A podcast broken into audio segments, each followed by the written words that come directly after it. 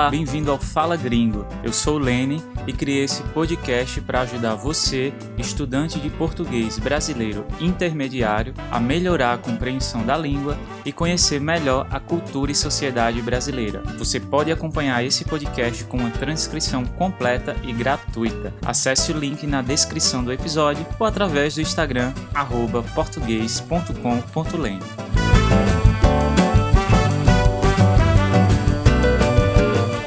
Fala gringo, fala gringa, como estão as coisas por aí do outro lado?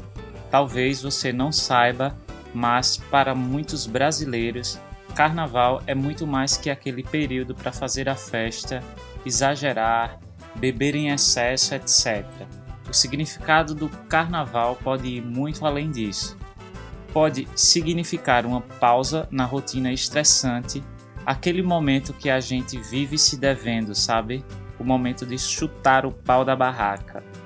Pode significar uma tradição familiar, essa coisa do patriarca ou a matriarca da família que criou um bloco há muitos anos atrás e ele continua desfilando nas ruas até hoje, passando de geração para geração.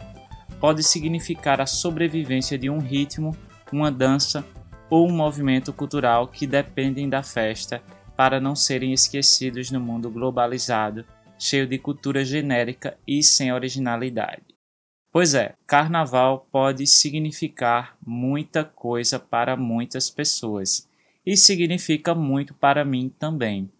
Poucas coisas me dão tanta alegria quanto ver aquelas ruas coloridas, pessoas fantasiadas, se perder e se encontrar no meio da multidão, cantar os frevos e as marchinhas clássicas. Por isso, eu decidi compartilhar algumas ideias e criar esse pequeno guia do carnaval brasileiro, com o objetivo de ajudar você a entender melhor essa festa, pelo menos melhor do que o presidente do país, que ano passado, numa tentativa de deslegitimar o carnaval como uma festa cultural, publicou em sua conta no Twitter um vídeo polêmico que mostrava dois jovens se expondo sexualmente na presença de milhares de pessoas durante um bloco carnavalesco. Segundo ele, era aquilo o que havia se tornado o carnaval brasileiro. Aqui vamos nos concentrar no que o Bolsonaro não conhece ou talvez não quis reconhecer, que é o carnaval, que é cultura, que é tradição, que movimenta a economia, que atrai turistas e que não por acaso é um dos maiores símbolos do país.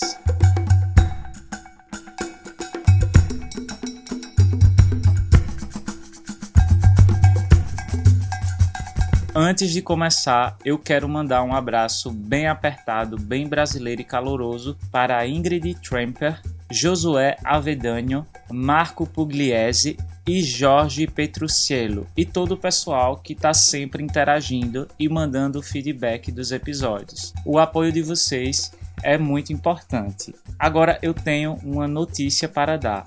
Este é o nosso décimo episódio e também o último desta temporada. Eu não vou dar uma pausa, eu planejei uma temporada curtinha assim mesmo, e eu quero avisar que a partir do próximo episódio contaremos com algumas novidades e mudanças para melhor atendê-los. Então fiquem ligados que em breve vocês saberão tudo.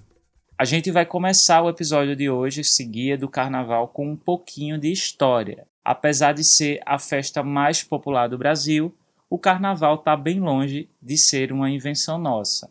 A comemoração vem desde a antiguidade e é celebrada por gregos, romanos e hebreus. Uma festa pagã, cheia de comidas, bebidas e muita ousadia para celebrar as colheitas. Como se repetiu algumas vezes na história, a Igreja Católica se apropriou da festa e incorporou o carnaval ao seu calendário religioso. A partir da Idade Média, o Carnaval passou a ser o período que antecede a Páscoa, quer dizer, que vem antes, mais conhecido como Quaresma, aquele período do ano em que os cristãos fazem uma greve de carne vermelha durante 40 dias. Tem algum católico que faz isso em 2020 ainda, será?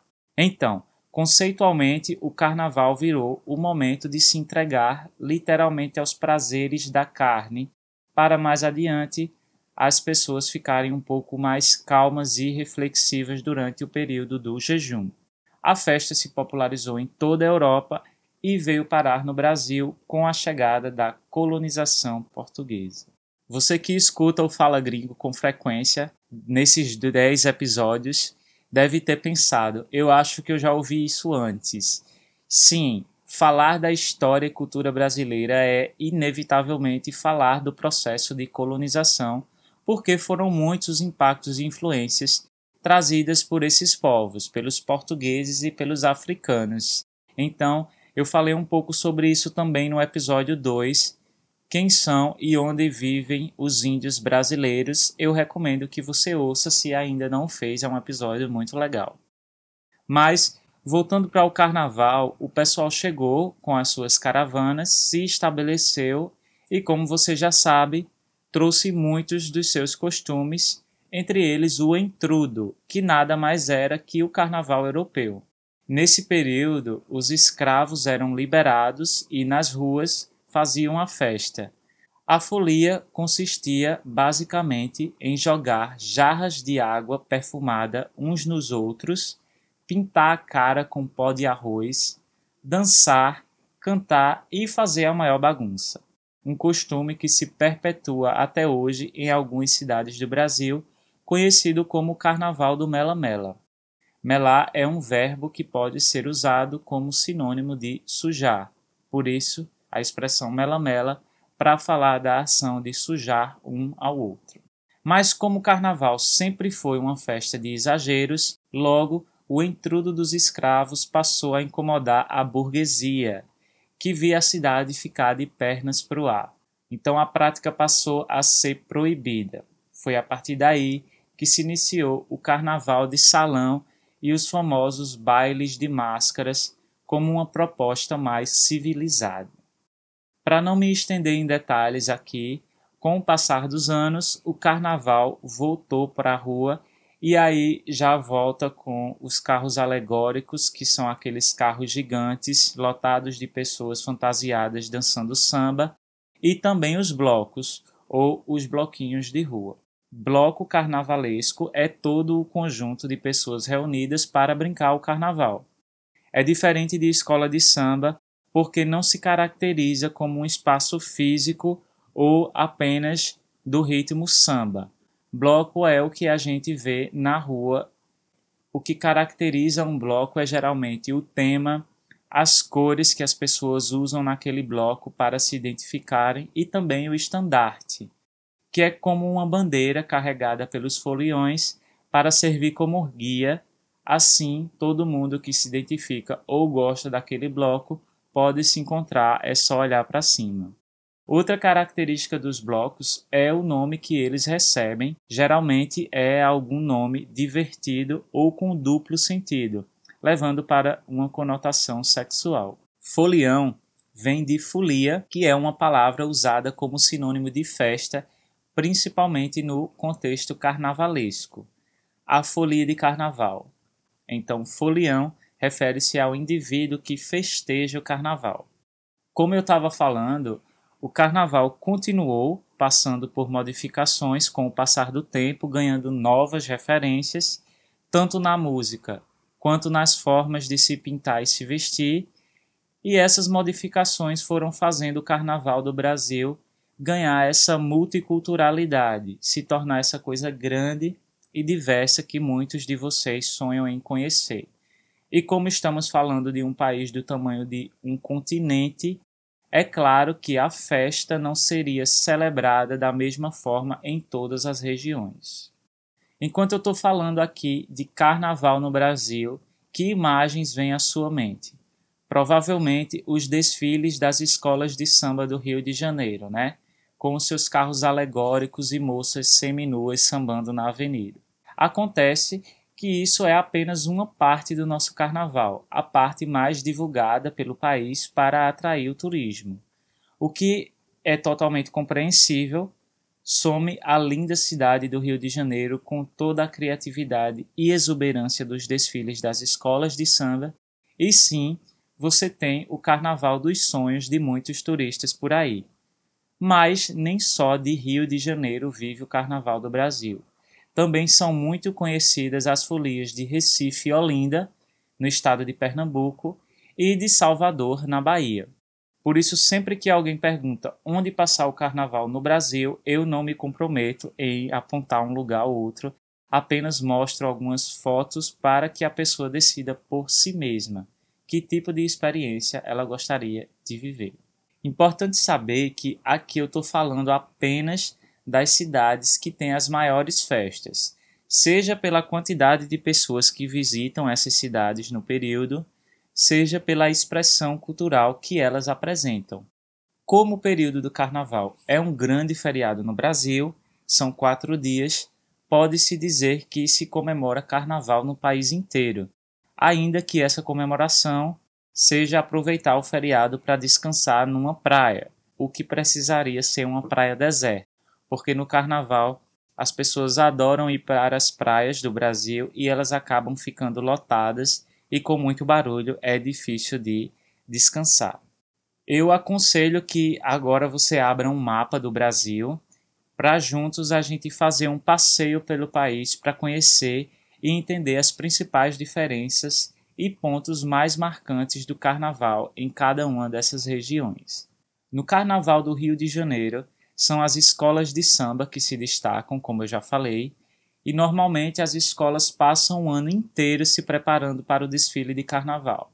Imagine, centenas de pessoas trabalhando na produção de fantasias, costurando adereços para enfeitar as cabeças, ensaiando o samba enredo, tudo feito com muito cuidado e dedicação, afinal, não se trata apenas de desfilar na Sapucaí, a avenida onde acontece o desfile. Se trata também de uma competição. Nos desfiles das escolas de samba são avaliados muitos aspectos: a apresentação, a concepção, as fantasias e inclusive o samba enredo, ou seja, o samba que a escola compôs para a apresentar no desfile. A letra do samba pode falar de muitos assuntos, inclusive de temas sociais. É muito comum que as escolas usem o espaço e a visibilidade dos desfiles nos meios de comunicação para homenagear uma pessoa ou um acontecimento ou simplesmente passar uma mensagem política. Se você nunca viu uma apresentação de uma escola de samba, na transcrição do episódio eu deixei um vídeo com os melhores momentos do desfile da Mangueira. Acessando o link na transcrição do episódio, você vai poder conferir esse desfile. Além do Rio, Outros estados também contam com desfiles de escolas, como São Paulo, Amazonas e Santa Catarina, por exemplo. Mas quando comparados com o Rio de Janeiro, são de fato festas menos expressivas, menores.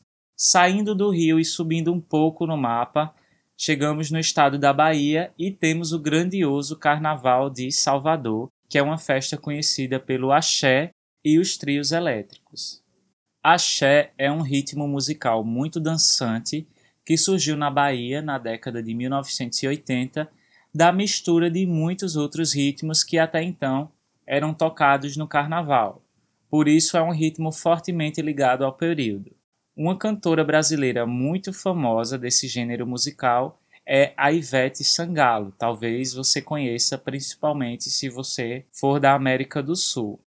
No Carnaval de Salvador, os cantores de axé se apresentam nos trios elétricos, que são carros de som gigantes, que ao mesmo tempo servem como palco. Então o show começa num ponto, o carro faz um percurso, enquanto isso os foliões vão pulando atrás do trio.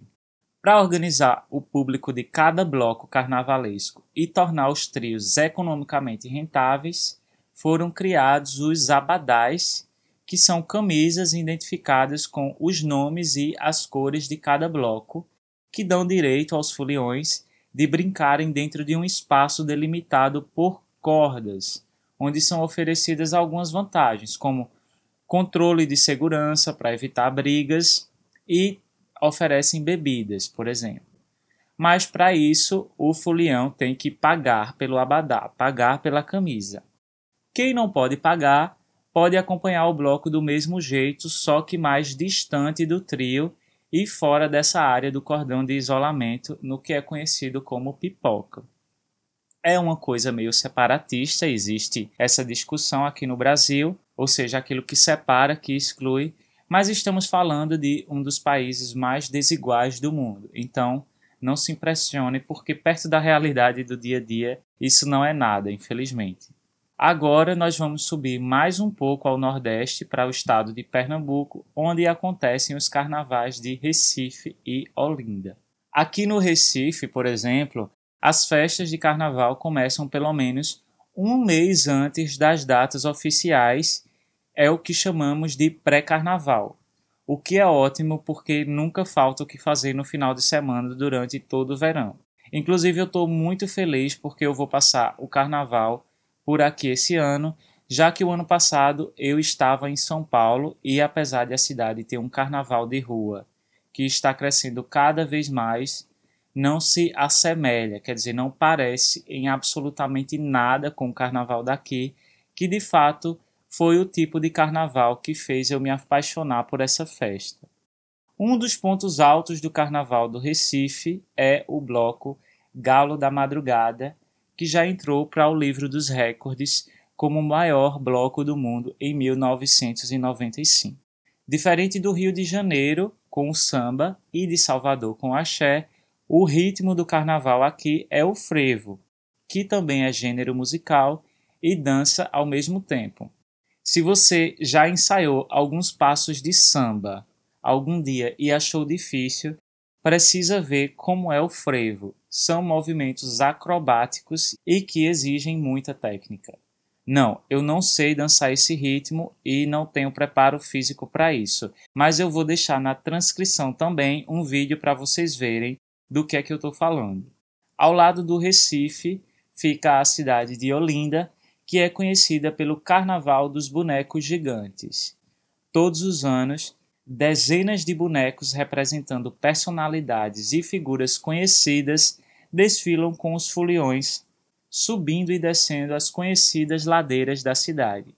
O mais famoso deles, o Homem da Meia-Noite, é um boneco que, como o nome diz, desfila à meia-noite no sábado de carnaval, abrindo simbolicamente as comemorações de carnaval na cidade.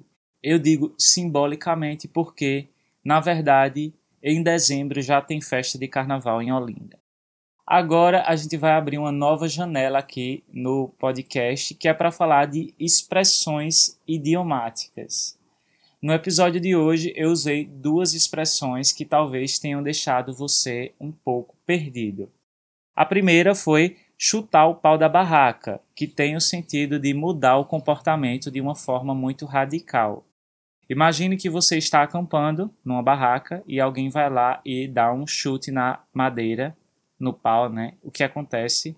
A coisa cai. Então, se você leva uma vida cheia de compromissos e responsabilidades, é normal que em algum momento você queira chutar o pau da barraca e desistir de tudo.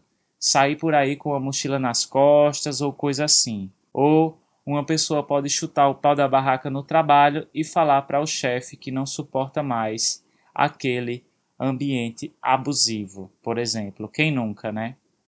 A segunda expressão idiomática usada foi de pernas para o ar. Eu disse que quando acontecia o intrudo, o carnaval lá, trazido pelos portugueses e celebrado pelos escravos, as cidades ficavam de pernas para o ar, quer dizer, uma bagunça. É comum ouvir alguém dizendo em português: Ah, minha vida está de pernas para o ar. Eu espero que esse não seja o seu caso.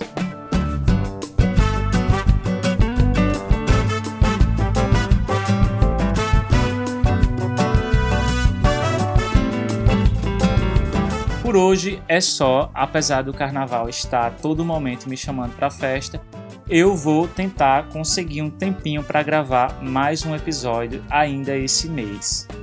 Você gostou do episódio de hoje? Então que tal deixar uma avaliação no iTunes para ajudar o Fala Gringo? Independente de onde você esteja, sempre que você deixa um review, ajuda o podcast a subir nas buscas. Se você encontrou o Fala Gringo por aí, certamente foi porque alguém deixou umas estrelinhas por lá E também não esqueça de assinar o Fala Gringo na plataforma que você está ouvindo, assim você não perde nenhum episódio novo. Eu sou Lene e esse foi o Fala Gringo, o seu podcast de português brasileiro. Até o próximo.